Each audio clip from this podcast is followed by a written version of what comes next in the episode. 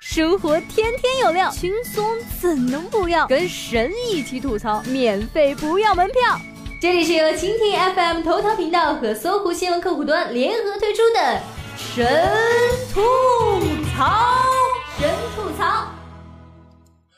Hello，大家好，欢迎收听由蜻蜓 FM 新闻频道与搜狐新闻客户端联合制作播出的神吐槽，我是祖帅。那么昨天下班回家，听到小区里两位大姐在聊天。刚刚啊去报了个补习班，再也不用担心老公挑剔我做的饭不好吃了。你可真行，做饭我教你不就行了吗？还用他去上什么补习班啊？我报的是跆拳道补习班。初中是补习班最多的时候，而最近又到了各省学子迎来了中考。记得初三中考进场前，爸爸说：“等会儿有事儿，考完就不来接你了啊。”问什么事儿也不说。我走着走着，突然回头，看见他身边一左一右俩警察一起上了警车，忍着眼泪发愤图强，考完飞跑回家，发现他们正在家里喝酒。可惜啊，吃自助不让喝酒。那次和达夫去吃自助，一通一通狼吞虎咽啊，甚是美味，实在吃不下去了，准备走人。刚走了两步，同事打了个饱嗝说：“等下，我感觉又有点饿了，还能再吃下两片烤肉。”吃东西也不在多，在于毒。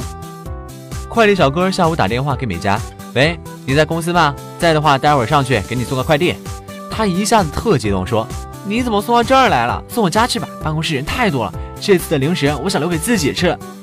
有时候在办公室打开一袋零食，就像在人民广场喂鸽子。吃多了就想喝水。有研究发现，对于口渴的人来说，喝水后大脑反应速度会比之前快。”因为人在口渴时，大脑处理口渴感觉的信息占用了大脑资源，补水后这部分资源被释放，提高了大脑反应速度。所以，姑娘们，如果你男朋友对你说多喝热水，说明他觉得你脑子不好使。一般人我不告诉他，论喝水我服你。晚上出去散步，路过公园池塘的时候，看见一个小伙子趴在池塘边，拿个吸管插在水里边吸，他边上还站着一个姑娘，抱着双手冷眼看着他。我好奇地走过去问：“这干嘛呢？钓虾呀？”那姑娘冷冷道：“别管他，酒喝多了，非说自己是东海龙王，要把塘里的水吸干。”有时候孩子想孝顺都得变着法儿来。老家有个胡大爷，平时特抠，舍不得花钱，经常穿着补丁连补丁的百纳衣，露着脚趾的破布鞋。女儿心疼他，就偷偷买了双皮鞋放在他必经之路。胡大爷摆紧了一双新皮鞋，高兴了好几天。过了一段时间。女儿想再给爸爸买条新裤子，于是又如法炮制。可胡大爷杵着地上的裤子，愤愤地嘀咕道：“上次捡双鞋，害得我买了两双袜子。这次要是捡了，我还得搭上一条皮带。老子不捡了。”朋友家的孩子叫乐乐，他邻居家养了个宠物狗，也叫乐乐。明知道人家孩子叫这名，还跟人叫。孩子爷爷劝人家给狗改名，没劝成，随后就去买了只小狗，起名叫邻居家孙子的名字。融洽的邻里关系，彼此好像一家人。邻里是亲人，同行是冤家。一群作者被关在一座封闭的岛上，强迫互相厮杀，只有一人能活下来。每人最初只有一台用来写稿的电脑，每天更新，然后根据点击量排名，空投威力不同的武器，根据读者好评率空投给养。于是作家们必须一边厮杀，一边埋头写作。不同流派作家还得设法合作。最后一个写黄文的获得最终胜利。医生的压力和作家一样大。医生说，体温下降一度，免疫力会降低百分之三十；体温上升一度，免疫力会上升百分之六十。所以要注意，不要让体升温受凉。我说，也就是说，不断让体温上下变化，就可以让免疫力无限上升了。医生说，不是你说的这样，还是我机智。面对这样的老百姓，警察也为难。南昌三轮车司机畏惧交警扣车，引燃自己。南昌市某非法三轮车司机为阻止交警扣车，用汽油引燃自己，好在已无生命危险。这是一个悲剧，但请都不要骂交警无情好吗？当事人之前就曾假冒残疾人从事非法营运，而交警大队查扣。事实上，三轮车、摩托车在一些地方载客的收入上比较可观，比上班来的自由轻松，性质与黑车司机一样。这种车给社会带来的一定隐患，喜欢强据热门街道、占据车道等客，哪怕路因此拥挤了，他们绝对不会动一动。我不知道他们是不是弱势群体，但是每个人都有各自地盘。你是警察吗？轮得到你到处执法？小伙在网上直播抓车震，被封后换小号继续干。有位小伙利用手机现场直播抓车震，在吸引了许多网友关注的同时，也引起了不少争议。这种人没被打死，都在车里放进铁棍儿，这小子撞见必须得落个残疾。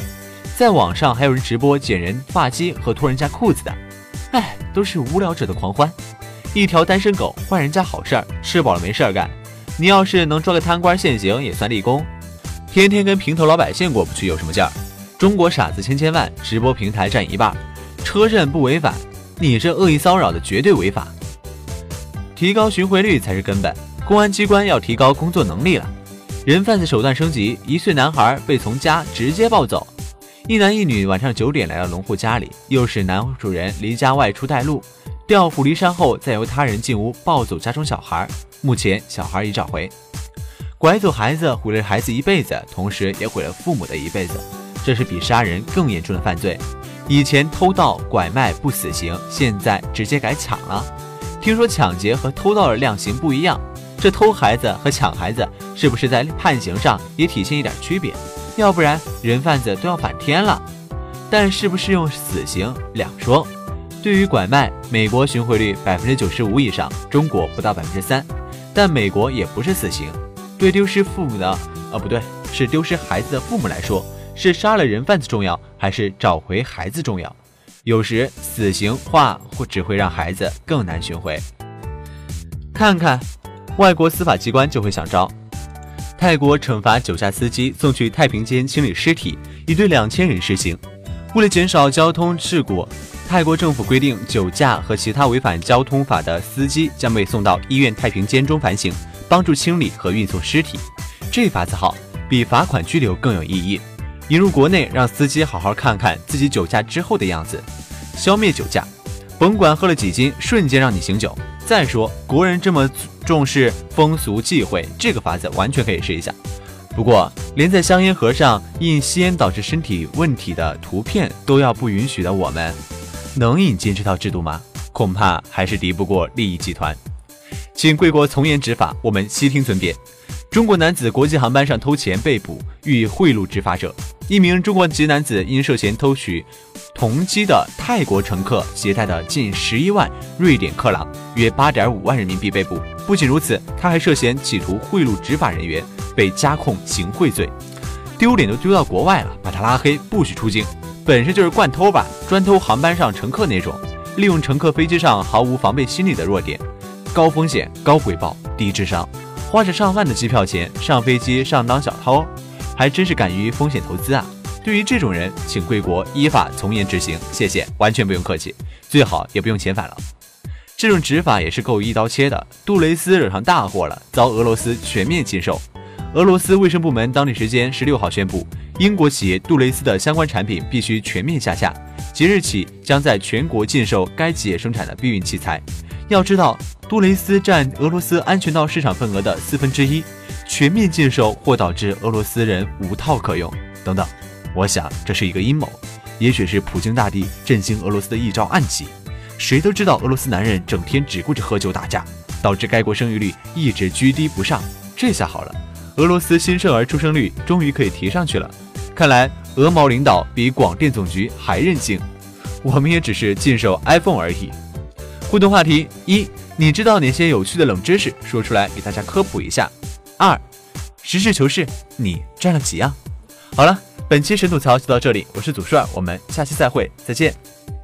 想听更多神吐槽，请锁定蜻蜓 FM 头条频道和搜狐新闻客户端，每天吐一吐，身体更健康。